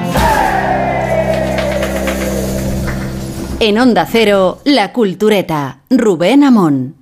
Lo tiene el chef y la cartera, el pastor y la friolera. Tu primo el bailón y el que canta esta canción es un extra de ilusión. El 1 de enero, cupón extra de Navidad de la 11, con 80 premios de 400.000 euros. Por solo 10 euros, cupón extra de Navidad de la 11. En Navidad, todos tenemos un extra de ilusión. ¿Lo tienes tú? A todos los que jugáis a la 11, bien jugado. Juega responsablemente y solo si eres mayor de edad.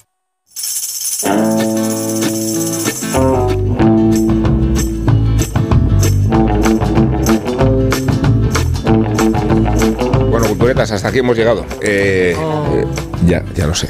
Y nos quedaríamos más tiempo. Bueno, nos vamos a quedar más Bueno, nos tiempo. vamos a quedar, ¿no? Pero ya sin micrófonos. Eh, por eso es prioritario dar agradecimiento a la Fundación Caja Abajo, que nos ha alojado, a su presidente Emilio, el padre de Isabel Vázquez, Emilio Vázquez. A partir de ahora todo va a ser así. Gracias a María Jesús Moreno, que es nuestra productora, a Pepe Luper de Cien, que es nuestro técnico aquí, y a José Ángel Velda, que está a los mandos en Madrid, y a Ana Ramírez, que es nuestra guionista. Son muchas letras de crédito, somos una superproducción. Me quedo sin habla, eh, sobre todo por la emoción que me embarga después de Hacienda. Y gracias Rosa Belmonte, gracias, Gracias. Isabel Vázquez, gracias Sergio del Molino, gracias, Gracias. Guillermo Altares, incluido JF, que tiene la misión de despediros. Y gracias al público aquí presente porque habéis sacado lo mejor de nosotros. No digo que sea mucho, pero es lo que hay.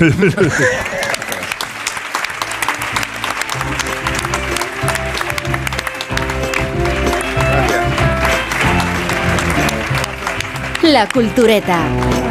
Won't you let me walk you home from school?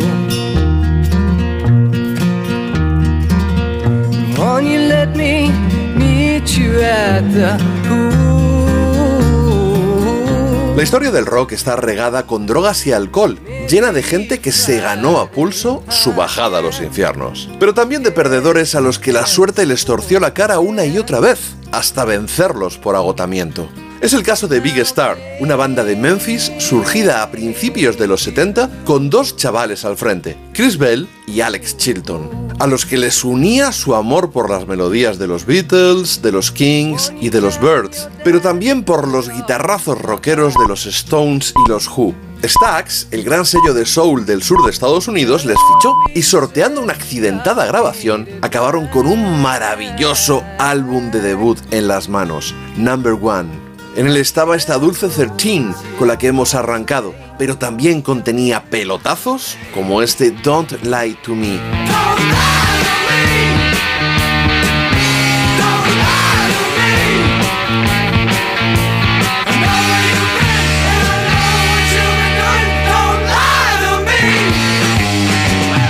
La crítica recibió el disco con sus mejores augurios y las radios estaban enamoradas de sus canciones. Pero la distribución de Stax era bastante deficiente y el disco no era fácil de encontrar.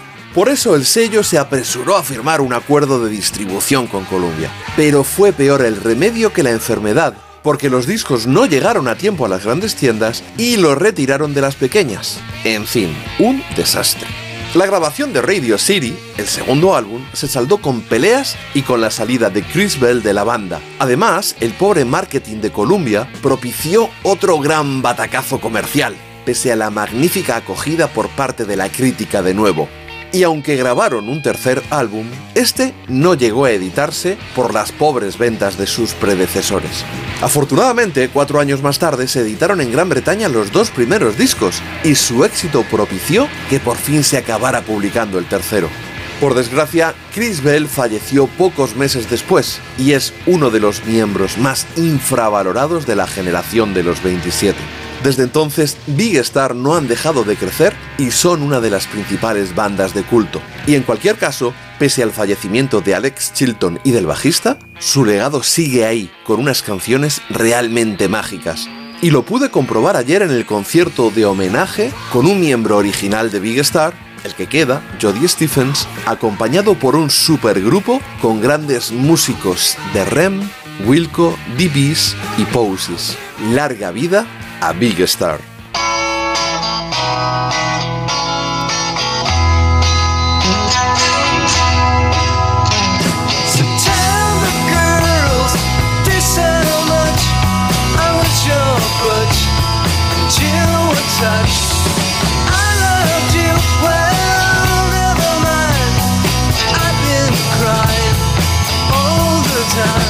Las 3 y 3, las 2 y 3 en Canarias.